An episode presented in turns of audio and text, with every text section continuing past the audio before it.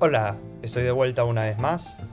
Estoy muy feliz de empezar hablando de otro álbum. Este también lo, he querido conversar. Eh, Tipping Point, que es de la banda Tears for Fears, que es, un grupo que de dos personas, es un dúo. Parece de más, pero no. Su último álbum que sacaron en el 2005, Everybody Loves a Happy Ending, lamentablemente no tuvo el éxito comercial. Bueno, yo hablo más en este, más que de que porque el álbum sea comercial, comercialmente exitoso, yo hablo de los álbumes por qué tan buena la acogida ha sido. Entonces, tan mal le fue comercialmente que despidieron a todos los que trabajaron en el álbum y créanme que también despidieron a la disquera. Roland Orzabal, que es el, uno de los, de los miembros de la banda, ha dicho de que lo que no te mata te hace más fuerte.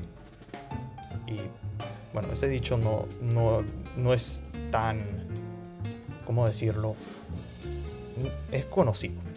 Ese dicho no es propio de él, pero él, por ejemplo, perdió a su esposa por alcoholismo en el 2017 y dijo que ese fue los peores años de su vida. Sin embargo, esto le motivó junto a su compañero de banda, Kurt Smith, a hacer bonding y a crear posible, un Record Collector, que es una, una editora de... No, ¿qué hablo? Es una revista de música. Han dicho que es el mejor álbum que han sacado en su carrera. Ellos siguen el estilo que es familiar de la banda. Si lo han escuchado en los 80s, Tears for Fears, sabrán de que tiene coros que son para sing along, para cantarlo junto a, mientras que lo escuchas. Letras que son profundas, arreglos que son dramáticos. El famoso arreglo, ¿no? es un, un término musical. Pero, sin embargo, lo interesante que han resaltado muchos analistas es que no sigue este álbum la estética que ellos tenían en los 80s. Y el tema del álbum es en general la estabilidad emocional. Y como todo buen álbum, como lo he estado repitiendo en varios podcasts, es que tú tienes un tema y cada track tiene que seguir hablando ese tema. Podríamos también decir que este álbum está basado en la catarsis.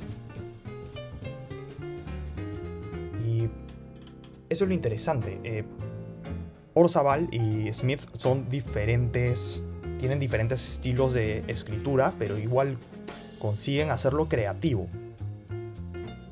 Orzabal explicó de que él lo hace, que ellos consiguen hacer un estilo, encontrar un, un, como dicen en inglés, un compromise, un acuerdo, encontrándose uno al otro de nuevo. Con esa expresión lo dicen.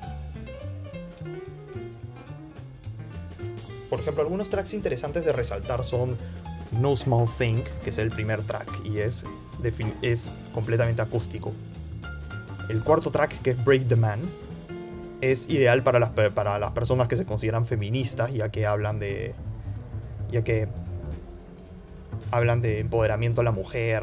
Ese es el cuarto track. En el quinto track, My Demons, es ideal si quieres escuchar el estilo de Tears for Fears de los 80s. Es el único track del álbum que tiene su estilo. su estilo firma. Y. tiene de todo. Quiero hacer algo diferente para este álbum. En vez de hablar tres temas principales, voy a resaltar un tema principal estabilidad emocional. Este álbum es como que lo he, mencionado hace un rato de que, es un, de que es el tema principal. Varios analistas lo han, incluso la banda, dicho de que habla sobre, principalmente sobre la estabilidad emocional. Y parece que una vez más, como todos los álbumes que he hablado en este podcast, lo lograron. Y bueno, eso sería todo. Nos vemos la siguiente semana. Nicolini Auto.